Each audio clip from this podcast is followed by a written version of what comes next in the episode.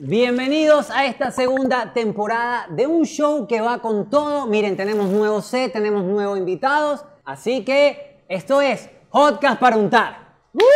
Bien, claro, claro. Para ponerlos un poco en contexto, llevarlos al lugar donde yo quiero que estén. Nosotros empezamos a pedalear, vemos esa rampa, nos subimos hasta la cima y nos lanzamos ahí un sacacorchos, guácata. Paramos en bici, o caemos en bici, mejor dicho, en dos ruedas perfectamente. Ya ustedes se podrán imaginar de qué va el tema, ¿no? ¿Ya están listos ahí en casa? ¿Ya están listas en casa? Vamos con esto, suelten el intro.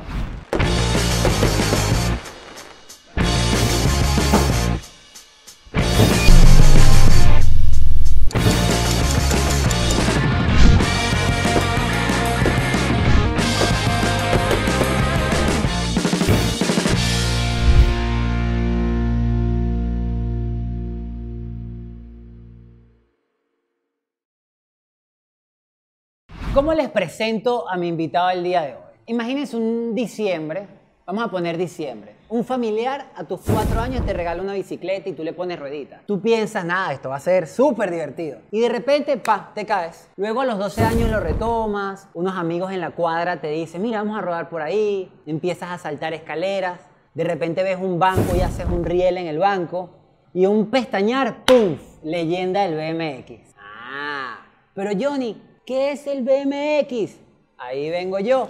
Por sus siglas, el BMX es literalmente bicicleta motocross. En los años 60, los niños cuando veían a sus ídolos en pista de motocross, agarraban sus bicis y se lanzaban por él. Por ahí, pues, por la, misma pista. De allí nace el BMX. Y empiezan como dos vertientes. Una modalidad race o carrera, montarse en bici en una pista de motocross un poco más adaptada al tema de la bicicleta. Y por otro lado, una modalidad que se llama freestyle, estilo libre, que es este típico deporte donde unos locos, vamos a ponerle una característica, están en una rampa haciendo trucos. Es el típico deporte que tu tía Augusta, si te ve haciéndolo, te diría, ay mijo, cuidado y te pega, un deporte altamente competitivo.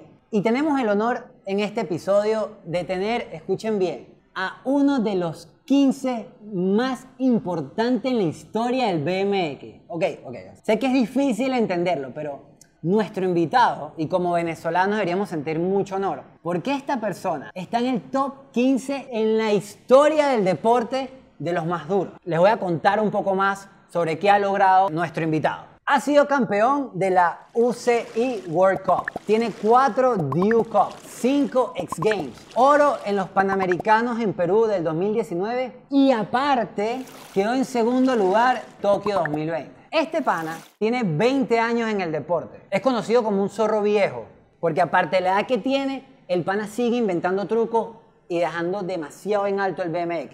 Entonces, sin más preámbulo, vamos a darle la bienvenida a un pana, a un brother venezolano que es orgullo literalmente nacional. Yo estoy muy emocionado de tener la oportunidad de poder conversar con él. Vámonos, adrenalina pura. Él es Daniel Ders. Gracias. gracias, gracias. ¿Cómo estás? Bien, chamo, bien. Todo tranquilo. O sea, hace, literalmente le contaba a Dani que hace ocho años le escribía por Instagram y, y una vez me comentó y que un día nos conocemos y estar aquí es súper emocionante y poder compartir contigo y que toda la comunidad pueda saber un poco más de ti. Pues tú veas que el mundo es pequeño, ¿no? Porque nos íbamos a conseguir fue en Canadá y no se pudo. Bueno, ocho años después estamos aquí en Caracas. Literal, literal. Mira, Dani, primera pregunta. ¿Es Daniel o Daniel Ders? En español Daniel, en inglés dicen Daniel. Eso era un chiste que quería un guionista de aquí, que dile eso, dile Tiene eso. que ¿no? ponerle los aplausos de "Bu". Mira, Dani, sé que a los 12 años empiezas a, a montar bici. ¿En qué spot de Caracas empezaste a montar bici que nadie... O sea, que capaz nadie se imagina que ahí puedes montar bicicleta? Empecé por la cuadra de mi casa. Yo vivía aquí en Mediocampo, rodando por ahí. La, era la vuelta a la cuadra al principio. Luego era la vuelta en Jeve, que es donde está el McDonald's de Chacao.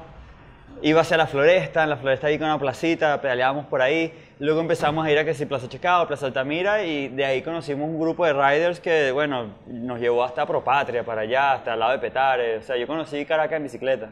¿Y ¿Hay, algu- hay algún lugar que tú digas, hice un truco aquí eh, y lo recuerdas, que tipo pasas ahorita con el carro y dices... Sí, sí, hay, hay lugares de Caracas que tú vas pensando como que ahí monté, o, o lugares que existen, no existen. En el Panteón Nacional me acuerdo saltar ahí un poco. Pasar era complicado porque, bueno, la, la Guardia Nacional nos sacaba. Eh, cerca del Cubo Negro había unas rampas como de cemento en un edificio que está enfrente, no sé si eso todavía existe, pero nos íbamos como a las 12 de la noche para poderlo rodar. Eh, Y esa era la cosa, es como que uno se ponía creativo y empezabas a ir a horas raras para que no te sacara la policía o los seguridad de, los edificios, los lugares. Pero sí, un poquito de todo, o sea, el lugar que íbamos siempre estábamos viendo y es el día de hoy que eh, yo cuando camino por la calle yo veo algo y digo, esto lo deslizo, esto lo salto, pero es como automático, no, no es de que quiero ir a dar, es como que esto lo pudiera deslizar, esto pudiera ser un spot, estás como con esa mentalidad todo el tiempo. ¿Qué, qué necesitas que un, o sea, que una infraestructura sea para saltarla? ¿O todo es... Imaginación. Eh, Pues hay cosas que a lo mejor yo las veo y no veo nada, pero viene un amigo y se inventa algo ahí demoníaco, ¿sabes? Ese grupito de amigos que mencionaste es con el que rodabas, ¿tienes contacto con alguno de ellos? ¿Alguno de ellos se dedicó a lo mismo que tú? No, eh, sí, he- sí me he conseguido con ellos a través del tiempo. Especialmente en estos últimos dos años sí me lo he conseguido. De, o sea, entro a una oficina y están ahí, trabajan ahí ahora. Pero no, no quedamos en contacto. Y el grupo original, original, ninguno. Así que no, no sé en qué estarán. Qué loco. Mira, a los 16 agarras y tus padres se tienen que mudar a Argentina. Tengo entendido que no querías o, o- o- ¿cómo, o sea, cómo te sentí, o sea, cómo te sentiste literal como adolescente, ¿no? o sea, no, no, no tanto como de la vida, sino me, me están sacando de mi, de mi mood. ¿Cómo fue ese, ese sentimiento? Sí, eh, un poco triste, no me quería ir. Yo había recién conseguido mi primer patrocinante, o patrocinante me daba, me dio una bicicleta y unas ropas y yo, nada, estoy patrocinado. Listo, era como lo que uno quería alcanzar, especialmente aquí en Venezuela que es como imposible. Luego, o era imposible en esa época. Y habían comenzado a salir eventos, estábamos haciendo exhibiciones, competencias, estaba ganando las competencias aquí en Venezuela. Entonces yo no me quería ir, comencé a vivir solo porque mi mamá se fue antes que yo, ella se tuvo que ir un par de meses antes, entonces viví solo ese par de meses y me encantó. Pero claro, a los 16 años yo no podía, no, no, legalmente no, no podía quedarme, entonces me mudé a la Argentina y sí fue, fue un medio shock al principio porque estoy dejando todo esto en Venezuela, ahora estoy mudándome a un país nuevo, hacia invierno, el invierno es muy complejo porque no lo vives aquí en Venezuela, la cultura era distinta, eh, o sea, hay como un shock cultural, la comida no es la misma, entonces todo eso como que fue, eh, o sea, me la hizo como difícil, pero sí sé, cuando lo veo en retrospectiva, digo, fue una de las mejores cosas que me pasó porque no solo forjó mi carácter, tam- también me ayudó mucho en el deporte, porque los chamos allá estaban mucho más desarrollados que yo, ellos ya tenían industria, tenían bicicletas, revistas, videos, tenía muchos trucos que en, en Venezuela no hacíamos porque éramos nosotros cuatro o cinco chamos. Entonces en realidad me ayudó mucho el haber vivido allá. Cuando llegaste a Argentina, ¿te acuerdas de la primera vez que agarraste la bici y, y saliste? O sea, ¿cómo, ¿cómo volviste a conectar con la bici en una ciudad que no conocías? te, te armas la bici y sales, no, ahí no es que voy a esperar a ver qué pasa. Yo, lo que pasa no me acuerdo exactamente a dónde habré ido, pero sí sé que eh, eh, al poco tiempo conocí o supe de un parque que quedaba en Vélez Sarsfield, que era un estadio de fútbol de allá y tienen como un complejo deportivo. Y había un skate park ahí, me quedaba como 40, 50 cuadras y yo me iba pedaleando en el invierno, que era como parte del- compleja porque uno no se sabe vestir para invierno, especialmente cuando llega a un lugar nuevo, ¿no? Y eh, luego esos chamos empecé a, a practicar con ellos, me enseñaron que había un tren, entonces empecé a desplazarme en el tren. Yo vivía por Caballito, entonces era una línea recta. Eh, y fue una experiencia, o sea, en realidad fue genial porque yo estaba muy emocionado de poder eh, entrenar con otros chamos, porque como te digo, ellos sabían mucho más que yo. Y era como que ese competitivismo de- que uno lleva adentro era como que, ¿cómo hago? Tengo que aprender. Y de verdad que me, ayudó muchísimo en mi carrera. ¿Y ahí cómo es la, cultura de los riders? Tipo, ya de ti que, no, pibe, vení, vení con nosotros a rodar. O sea, ¿cómo, cómo es ese quiebre de un Sí. niño que no, no es de allá, pues? Lo que pasa es que el BMX es una cultura que tú llegas a cualquier lugar y tienes una bicicleta y ya somos amigos. No hay como un, ah, vamos a ver. A lo mejor ahorita es un poquito distinto porque hay- eh, es como mucho más grande, pero especialmente en esa época, tú- a donde llegaras en el mundo, si tenías una bicicleta 20, era como que, wow, eres de, eres- ya somos panas. Y, o sea, yo eso siempre le digo a, a chamos que montan bici que no se atreven a viajar, les digo, viajen porque a donde tú llegues alguien te va a tender la mano. Dentro de nuestro deporte es muy común eso, que, ah, ¿qué pasó, chamo? Sí, no, vine acá para ver y no sé dónde me quedo, no, vale, quédate conmigo. Eh, es muy así nuestro, nuestra cultura, entonces creo que por ese lado nos unimos, o sea, compenetramos bastante bien. Aparte, veían que yo tenía cierta seriedad en el deporte. eh, entonces me empecé a llevar muy bien con los chamos que ya tenían buen nivel. Y co- es lo que te digo, nuestro deporte de verdad, eh, eh, o sea, es muy... Muy eh, friendly, muy eso, amistad, es como muy de amistoso, pana. Sí, sí. Y a veces piensas, tipo, ¿qué hubiese pasado si me hubiese quedado en Venezuela? No, en estos días saltó la pregunta y sí me quedé pensando, yo creo que no hubiera logrado tantas cosas porque a lo mejor me hubiera quedado complacido con lo que estaba logrando aquí. Creo que si hubiera ido a Argentina, a, a Estados Unidos en algún momento, pero no sé si me hubiera sido tan fácil esta transición, porque cuando yo llego a Estados Unidos ya yo tengo un nivel, no mm, el más alto, pero ya me defendía, o sea, podía hacer ciertas cosas, estaba aprendiendo consistencia, rodar parques un poco mejor. Me hubiera costado mucho más eso porque en Venezuela no teníamos la, la infraestructura ni la información, porque los mejores riders éramos nosotros, éramos los tres, cuatro chamos que montábamos bicicletas y aprendíamos los trucos viendo videos o viendo la revista y tratando de descifrar cómo ese chamo llegó a esa posición. Entonces era, es mucho más complejo aprender así que aprender cuando ves a alguien hacer algo. Cuando tú ves a alguien, ah, eso, ah, ok, ya veo cómo pones el pie, la mano. Es mucho más fácil. ¿Eras buena en física en el colegio? O sea, es que no, No, si- siento, no. siento que tu deporte va demasiado ligado a fuerza más velocidad más que es que yo hubiese hecho desastre, pero tiene algo que ver, o sea, Sí tiene mucho que ver, pero nunca lo he aplicado. Ok. O sea, nunca... Sí hay ciertas cosas que tú vas aprendiendo con el tiempo, como que ya es como la parte técnica, pero cuando tú giras el cuadro, por lo general pisas el freno, porque no quieres que los- las bielas se muevan, ¿no? que los pedales se queden en el mismo lugar. Pero hay como un movimiento que va sin frenos, o sea, dentro del deporte hay mucha gente que monta sin frenos, y cuando tú giras la bici y no tocas el freno, eh, ella gira más rápido porque la rueda le está dando inercia. Entonces como más fácil, o sea, girar dos, tres veces el cuadro. Y eso es algo que, o sea, tal vez lo pudimos haber aprendido en la física, porque si hay ejercicios que gira la, rueda así y giras en la silla, ¿no? Eh, y nunca lo pensamos y es loco porque yo me doy cuenta súper tarde. Y es el día de hoy que trato de hacerlo, no piso el freno, sino hasta el final, para poder tener la seguridad de que las bielas no se movieron. No, pero tú tranquilo que tú ya superaste todas las leyes de la física. Ese es mi profesor en la casa diciendo, ¿y tú, Johnny, no entendiste nada de lo que te dijo Daniel? No, profe, no, no entendí nada. Mira, Dani, ¿cómo, en- cuándo, te pasa en la vida que montar bici deja de ser un hobby a ser profesional? Buena pregunta, porque yo siempre me gustó mucho la bici y, desde que un comienzo co- competí, pero imagínate, final de los años 90, principio de los 2000 no es algo que tú ves como una carrera, porque, o sea, ves a, ves a la escena en los Estados Unidos y es como tan grande y tan inalcanzable y tú dices, bueno, imposible, pero algún día me gustaría ir. Luego en Argentina, cuando yo subo de nivel, yo empiezo ya a competir con ellos y em- empezamos ya a combatir ese primer puesto. Yo gané un par de eventos, eh, voy a los Latin X Games en Brasil, no me va muy bien los dos primeros años, pero el tercer año sí, fui el, latino mejor rankeado. Quedé como de séptimo, pero entre los latinos yo quedé más arriba. Ese año yo voy a Estados Unidos, comienzo a entrenar con ellos, a competir, me fue mal, me fue bien. Y ya para el 2005 dije, creo que sí lo puedo lograr. Yo no logro ir a, las- a las clasificatorias porque se vence mi visa americana y para cuando me la renuevan no me da chance de ir a competir. Yo igual me voy y ya para cuando comienza el 2006 es que digo, este es el año que creo que puedo lograr algo y de verdad decidir si me dedico a la bicicleta o no. ¿Y cómo le? O sea, ¿cómo es el tema familiar? Es que yo me, yo me imagino diciéndole a, a mi papá, eh, eh, portugués, que mira, papá, yo no voy a estudiar, yo voy a montar bici. Es, mira, ¿qué estás haciendo tú? Entonces sí me da curiosidad ese encuentro familiar de... Sí, había, había un choque de cabeza porque yo no quería estudiar. Y no era tanto de que no querían que montara bici, aunque la primera vez que mi papá y mi abuela me van a ver, tengo un accidente horrible que termino en el hospital. Eh, y bueno, mi abuela no estaba muy contenta al respecto. Pero no- es que, o, o sea, Bueno, Daniel, todavía pero- lo dudas. Es que hasta yo, y que mira, niña, bájese. Ese niño se murió. Sí, literal. Eh, pero luego yo, eso me pasó en Argentina, cuando yo iba de visita, vuelvo a Venezuela, convenzo a mi mamá, comienzo a montar bici. Y claro, empezamos siempre ese choque de- del colegio. Luego, por una cosa por otra, medio parapeteo el colegio y logro salir de eso para que me dejaran el fastidio. Y en, como, claro, cuando ya tengo 18, 19, empieza el problema con mi papá. Ok, ¿de qué, de qué vas a trabajar? Yo, papá, estoy bien, yo estoy matando tigritos y, y existo. Y, y claro, eso creo que no es una respuesta que un padre quiere oír. No.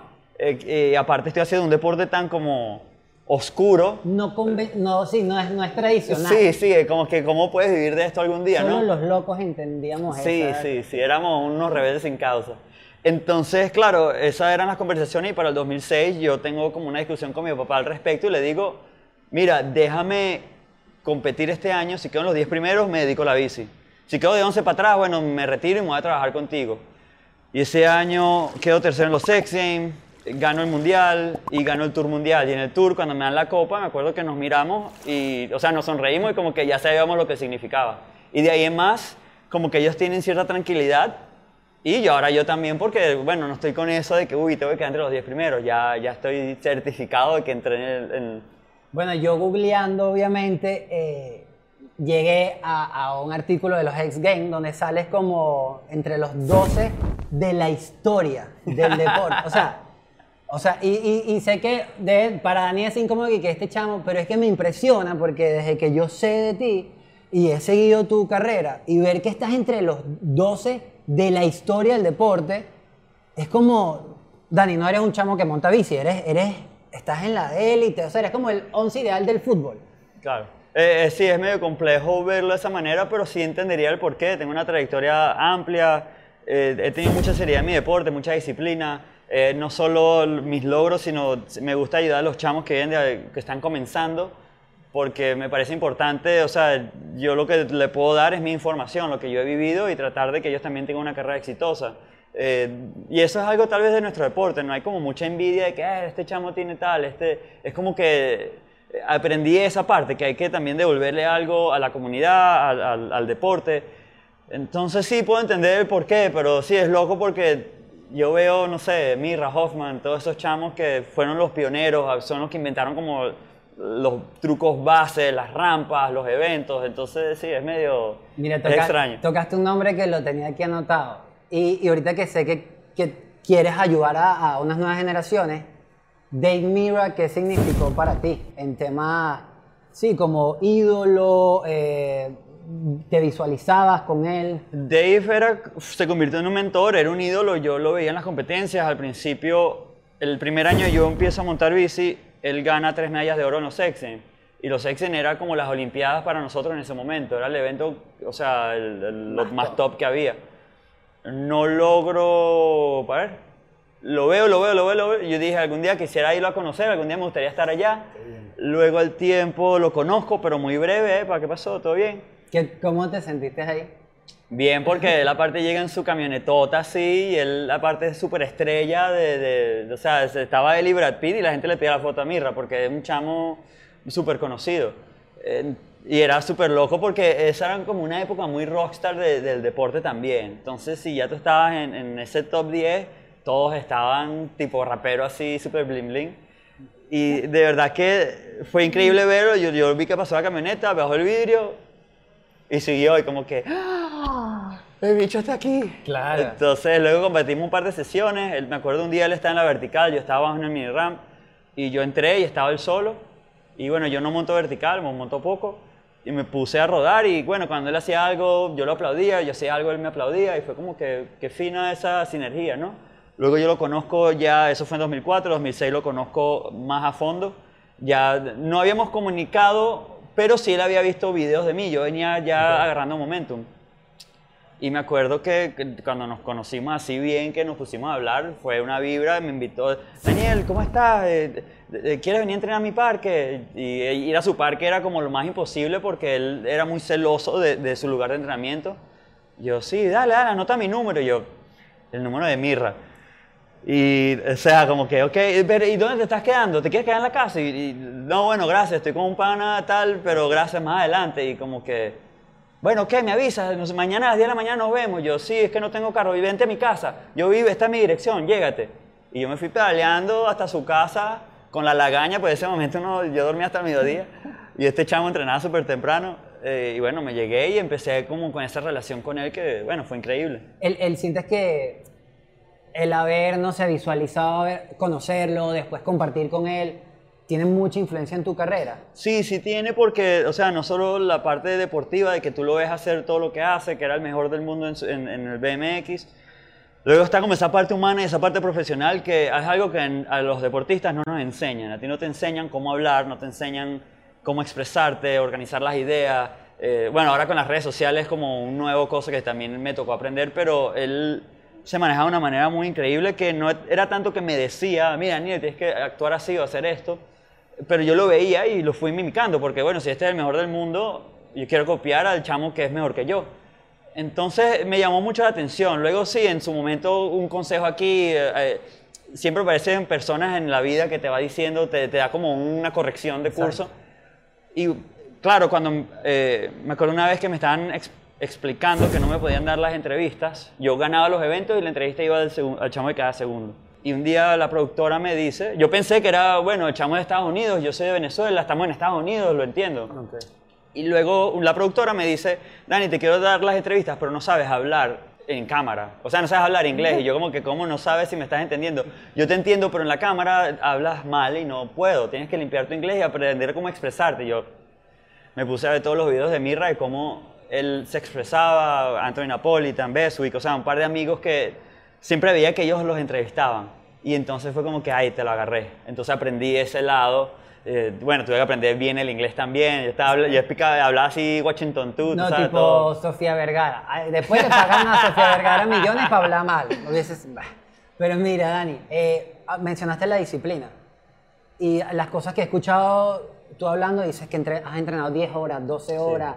¿Qué es la disciplina para ti? ¿Cómo forja? O sea, ¿cómo, cómo, sí, cómo forjas una disciplina? ¿Desarrollas esa Sí, habilidad? la, la disciplina tal vez que si el 90% la parte más importante del desarrollo de alguien, porque sin la disciplina, si tengas talento, no, no, no es sostenible. Y es algo que yo aprendo tal vez porque hice karate de niño y aparte soy muy fiebre con las cosas, cuando me gusta algo le doy a eso hasta que ya, hasta que bueno, no sé, un día me aburro, con la bicicleta no ha pasado. Eh, y era eso, es como que si yo quiero ser mejor necesito entrenar esto 10 veces al día, necesito hacer esto máxima cantidad de veces. Y por lo menos con Mirra siento que eso se reflejó mucho cuando nos conocimos, el día de que yo no me quedaba como a esperar o, ah, yo tengo una excusa, yo siempre voy sin excusa. Y es algo que eh, me ha costado con esta nueva generación porque ahora hay como una parte más sentimental, hay una parte un poco de más atleta y yo digo, sí, está, entiendo, pero nosotros somos cultura, es otra cosa, nosotros, o sea, yo monto todos los días. Yo no sé qué es un día de descanso, me dice un día de descanso y, me da la chiripiolca. Entonces, eh, es algo que eso yo lo veía con él. Entrenaba dos veces al día, todos los días. No había manera de que no se entrenara. A lo mejor entrenabas un poquito menos ese día, un poquito más suave, pero todos los días montábamos. Y todos los días uno llegaba, como te digo, yo dormía hasta el mediodía, este pana despertaba a las 4 y media de la mañana y cuando llegábamos a entrenar, él ya estaba suelto. Yo con las lagañas así como que no sabía dónde estaba. Bueno, empieza con tu truco más difícil. Y yo, pero ya, que no, no, ya, dale así mismo. Y, y es loco porque me enseñó a estar preparado en cualquier momento. Qué cool. Y sientes que viene también de, o sea, de verlo a él como un ídolo y ahora tú que tienes un parque en Estados Unidos, que muchos chamos, nuevas generaciones entrenan ahí, si tienes como que ese interés de capaz ser un, un Dave Mira para, para alguien más. Sí, es, es- O si ya, o si... más o menos, si es, que medio acontece, lo que pasa es como difícil de verdad pensarlo, ¿no? De que eh, estoy haciendo el, el trabajo que Dave hacía, lo que pasa es que es algo como indirecto, no es de que tú te propones, mira, yo lo voy a hacer, es que te acontece y estás un día en la mesa con los nueve, los ocho mejores corredores del mundo en las Olimpiadas y te dicen, sí, es que yo te vi toda mi vida en los videos y en las, y revistas, no sé qué, y ahora estamos compitiendo en las Olimpiadas. Es un medio shock de que, bueno, me pusieron viejo y al mismo tiempo, o sea, tienes como una influencia en todos ellos, ¿no? De una manera o de otra. Entonces sí, eh, y, y, o sea, porque siempre viene la pregunta, por lo menos del lado femenino, la chama que quedó segunda y tercera, ella entrenan en mi parque y la chama que queda cuarta y, y siempre, o sea, les estoy como compartiendo información. Dentro del lado masculino también varios de los chamos, eh, o sea, les he estado compartiendo información, entonces es como que uno asume ese rol, pero no es algo que, esto es lo que quiero hacer, es como parte de lo que viví y siento que es la- algo correcto por hacer. que dejas al final es, o sea, Sí, se, se convertiría en un legado, ¿no? en nuestro, en, el, en Venezuela eres la figura del BMX. O sea, yo no le voy a preguntar a, a Ramón cómo se monta bici porque no, o sea, Ramón probablemente no sepa. Y, y- Eh, a lo mejor sí sabe un poquito. Oh, bueno, exacto, ¿sabes? Yo lo máximo es andar sin mano. Es lo máximo. Perfecto, sí, bueno, es un comienzo. Mira, Dani, y, y- y me he caído. Pero no quiero caer en el tema de las caídas, porque obviamente en ese deporte te habrás caído mil No, veces. nunca me caí. Pero ¿a qué le tienes miedo? Eh, no tengo mucho, uno aprende a tener una confianza, a veces sí llego y bueno, hay algo que medio me da temor, pero sé que lo puedo lograr. La oscuridad, por Entonces, no, la oscuridad, que, que la cosa de la oscuridad es de, no es que te da miedo estar solo en la oscuridad, es que te da miedo estar con alguien que no sepa que está ahí en la oscuridad. exacto. Ese es el problema. Eh, pero no, lo- los insectos, animales, nada, me- les tengo respeto, pero no, no voy así. El mar también me da cosita, pero no es que me da miedo. Sí, no tengo muchos miedos en la El- vida. el- es- el- o sea, el deporte que practicas es lo que te hace como afrontar el miedo. Sientes que en parte... Sí, sí, o sí, puede ser la personalidad también, pero el deporte te enseña a confiar en ti de una manera que creo no hay muchas cosas que te den esa confianza. Porque imagínate, yo estoy retándome constantemente, siempre voy a montar bici, por más de que haces rutinas y, y sabes lo que estás haciendo, tienes siempre un poco de algo, pues estás ahí y es como que, bueno, haces ese truco, ¿qué? Espero no pegar la rueda atrás, espero no caer mal en tal cosa. Eh, y a veces son decisiones de milésimas de segundo. Está, caíste medio mal y ya lo tienes tan en la cabeza que lo ibas a hacer y es como que voy. Y, y es algo de confianza que lo vas aprendiendo. A veces llegas a saltos que son, sabes, larguísimos y lo más difícil es saber la velocidad. No es que tienes un tacómetro y dices, ah, bueno, voy a 20 y llego. Es como que ves para atrás, bueno, creo que de allí si pedaleo llego. Y esas son como la... Mierda. Llegar a esa primera... La, la primera que tú saltas algo es como lo más difícil. Cuando eh, Dani es muy conocido en, en el BMX por crear trucos, ¿cómo, cómo es ese proceso, proceso creativo? O, Hay, hay dos procesos. Está como el de continuidad. Pues si alguien inventó girar volante una vez, tú puedes ir como inventar eh, girarlo dos veces. Es como una progresión de lo que ya existe. Y no es una parte tan creativa. Es simplemente algún día la bici va a ser más liviana o tu habilidad crece o el salto es más grande y puedes como simplemente construir arriba de lo que ya existe. Luego está la parte creativa que haces algo que nadie nunca se imaginó, que no tiene como una forma o un cómo salió esto. Y esos son momentos muy únicos y, y es muy complicado hacer esa parte porque cómo lo visualizas y cómo lo internalizas y a veces lo ves en tu cabeza, pero cuando lo intentas no hay forma ni razón. Entonces, si tienes paciencia, es posible que logres como inventar algo, Eh, pero es la parte más compleja de- del deporte. no, y, y tengo entendido que practican en rampas de goma espuma. Sí, tenemos goma espuma, luego vas a una rampa que tiene como un colchón y un plástico encima. Entonces, ya cuando lo dominas la goma espuma, vas a ese, que también te da miedo, igual te puede lastimar, pero es menos, o sea, el golpe sería menos doloroso y luego vas a la madera o el cemento o, o el metal. Y cuando estás haciendo un truco, hay un momento en el aire que es como un momento en que tú digas, mira, me voy a caer. Porque, o sea, no sé, alguna Sí, a veces sabes, eh, sí, y, y claro, con la experiencia tú aprendes a caerte y sabes cuando algo está, va a salir mal. Y a veces tú por lo menos haces un mortal y tiras la bicicleta y lo que tratas es de girar y, y bueno, caes corriendo o te resbalas. Aprendes a caerte. Lo- los golpes más difíciles son cuando hay algo en el medio que no te diste cuenta, que me- no sé, hay un cable y na- nadie lo, no lo viste, eh, o alguien se atraviesa, o vas muy nervioso por un truco y, tu coordinación no es tan certera. Lo que pasa cuando vas a aprender algo nuevo, estás tan enfocado que tú sabes que, bueno, puede salir mal y si algo no se siente bien, tú sueltas la bici. ¿Qué consejo le das a un niño eh, y a una niña? Porque creo que es un deporte que está agarrando mucha Sí, fuerza. sí, el lado femenino del lado creció femenino. que sí, 95% en estos últimos tres años. Empezamos de tres chamas, ahorita el último, bueno, este mundial pandemia no, pero el anterior habían como 60 y pico chamas. Eso fue en tres años. Es una O locura. sea, y, el, y el- la categoría de hombres tenía como 120, o sea, el doble, pero de 3 a 60. Eh, son números, es increíble. Y el consejo que le puedo dar es, tienes que conseguir algo que te guste. Número uno, y vas a probar esto, y no te gustó, vas a probar lo otro, y no te gustó, y esto, pero algo que te guste, dedícate el tiempo, porque si de verdad tienes pasión por algo que te gusta, no vas a trabajar un solo día de tu vida. Vas a hacerlo y los días malos es como una incomodidad, pero no va a ser como que el, fin del mundo. Y va a tener días oscuros, días malos, que tal vez va a querer tirar la toalla, pero eso pasa. Y sé que es difícil como niño tal vez entender eso, pero creo que lo más fácil es conseguir algo que te guste y darle. Y a los padres que lo apoyen en eso, porque Bueno, yo tuve las guerras con mi familia, pero era por el colegio, no tanto por el deporte, y creo que eso me ayudó a, a siempre saber que tenía el apoyo. Imagínate, BMX Freestyle en el 98, eso menos que menos te va a dar nada. Hoy, hoy en día el mundo es tan, tan, un- o sea, hay tanta acceso a información a través del internet que un chamito que hace muñecos de plastilina es ahorita una eminencia en el mundo del arte. O sea, que es un mundo bastante como complejo, ¿no? Pero eh, luego están un par de chamitos que se llama Matías, Matías y Tommy. Ah, y Moy. Moy, Matías y Moy. los cantantes, dos, dos chamitos Sí, que sí, están sí, sí, yo los conocí en estos días y fue Increíble. increíble. porque, o sea, hicieron una canción eh, de, de honor a la delegación y estaban tocando ahora con desorden público. Y eso es simplemente el comienzo, pero ellos hicieron algo, sus padres los apoyan y supongo que deben de tener sus riñas internas como cualquier familia, pero el apoyo de la familia es importante.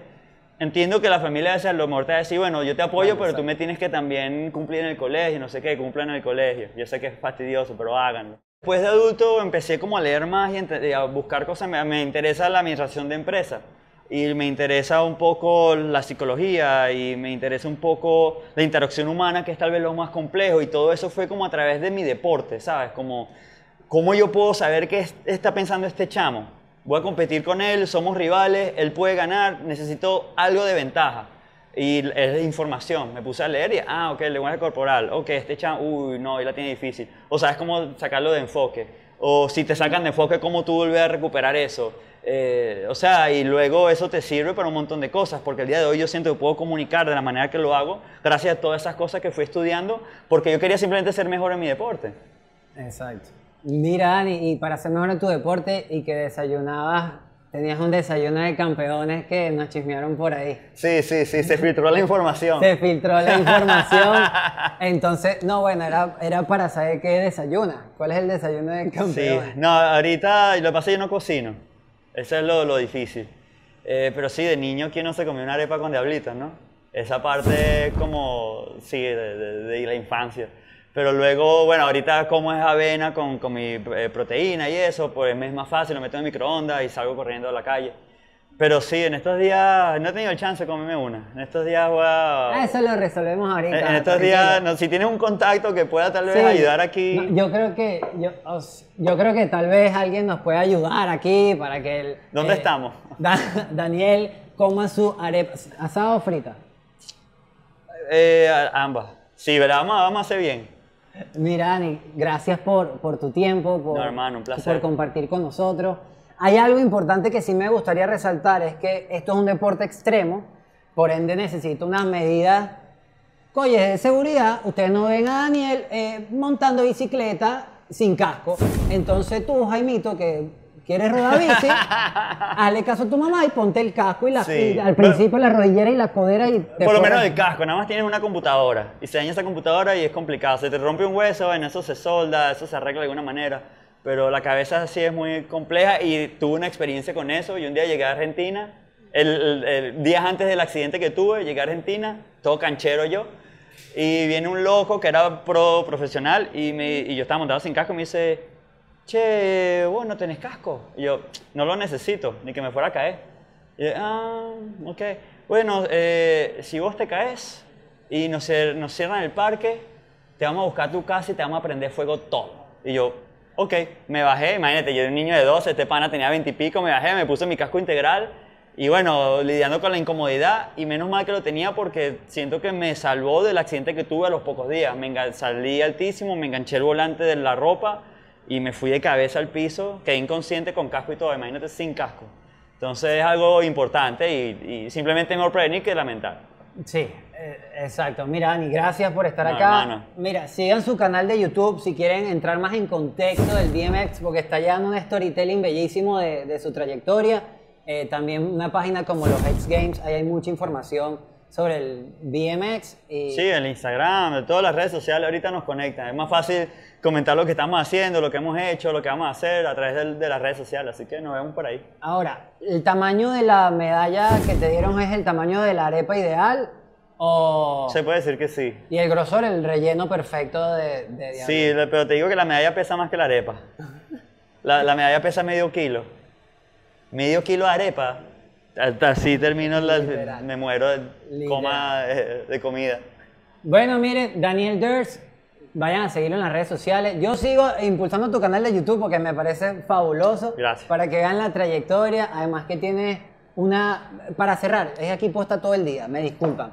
Esa venezolanidad, o sea, te fuiste a los 12, a los 16. Sí, ¿no? 16. Y, y- y, o sea, mantienes literalmente una venezolanidad intacta y, y todo un carisma de buena vibra. ¿Cómo, o sea, ¿cómo mantienes eso? ¿Cómo lo? Eh, bueno, aparte de buena vibra, siento que no soy tan buena vibra, soy muy realista y cuando algo malo pasa, bueno, digo- hablo en idiomas que ni sabían que existían. Eh, pero sí trato de como, sí, no sé, me es extraño esa parte. Pero no pierdo mi forma de ser, primero porque mi familia me decía que no te puedes olvidar de dónde vienes. Y número dos, cuando yo estoy en Argentina me chocaba un poco el idioma. Y yo cuando estoy allá los remeros, agarro el son así, hablo como ellos. Pero yo entonces me puse a escuchar mucho rap de Venezuela. Guerrilla Seca, Tres Dueños, Bobby Maleante, o sea, lo que era esa época. Y bueno, yo salía como si yo vivi- vivía en el barrio así, todo. Entonces siento que eso me, me- siempre me mantuvo dentro de Venezuela de alguna manera. Y al tiempo, bueno, limpié un poco mi lenguaje, traté de hablar un poco más eh, entendible. Eh, y sí, no sé, aparte nuestra cultura es bonita, me gusta un montón de cosas de nosotros, tenemos los mejores colores, la, nuestra bandera me parece grandiosa. Eh, o sea, todo. Y hay muchas cosas que en mi carrera siento que me ayudaron, que, lo que me ayudó fue lo que yo aprendí en mi cultura. O sea, mi cultura me aprendió que hay que buscar la vuelta a las cosas. Nosotros inventamos. Ah, me ganaste hoy, ah, ya te voy a dar la vuelta. Y eso es algo que lo veo aquí en Venezuela. Eh, o sea, viviendo fuera tantos años me doy cuenta de qué cosas sí son de aquí y qué cosas son de afuera. Y es eso, es como que eh, no nos gusta perder. No de que somos malos perdedores, pero de Exacto. que ay, me ganaste hoy, somos picados. Ah, tú te haces el Ah. tal, vamos a ver, yo te te agarro en la bajadita. Eso de nosotros, eso sí me ayudó mucho. Eh, y bueno, nuestro sentido del humor, que incluso cuando estoy, ¿sabes?, insultando en mil idiomas porque algo malo pasó, es como que siempre buscamos el lado, el lado, positivo, el lado positivo, el lado Sí, el gracioso. gracioso, el siempre lado nos reímos de gracioso. todo y eso es algo de nosotros que es muy bonito. Miran, ¿y qué esperas del BMX en Venezuela? O sea, ¿qué te imaginas que pueda surgir con todo esto? Creo que no solo dentro del BMX, creo que en casi todo el ámbito del ciclismo puede- creo que va a haber un boom. Creo que ahora se están vendiendo más bicicletas que antes. El tema pandemia, ahora los Juegos Olímpicos, así que eso es bonito. Mientras más chamo en bicicleta, mejor. Aparte, la bicicleta no es solo un buen deporte, es un método de transporte.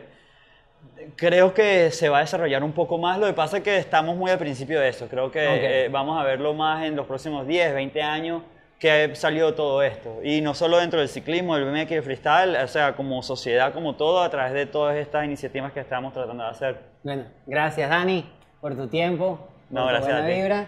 Y bueno, seguimos acá en Hotcast para untar. Gracias Daniel Ders y coman arepas con diablito. Yo no sé ustedes, pero quedé como con ganas de agarrar la bici, pedalear ahí, no sé, por una subida para después lanzarme, levantar las manos, montar al caballito, pero no lo voy a hacer porque no vaya a ser que me, me tropiece. Pero es importante, ojo, recordar, y bien lo dijo Daniel, usar mínimo un casco. Porque bueno, no queremos que la tía Augusta se preocupe.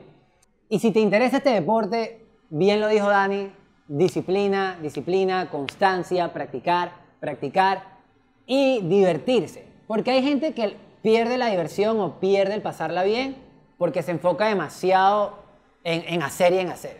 Y tú, mamá y papá, que bueno, que ve que su hija o su hijo tiene interés en practicar este deporte, apóyalo. Porque quién quita que las próximas Olimpiadas tengamos una o un Daniel Ders ganando una medalla de oro.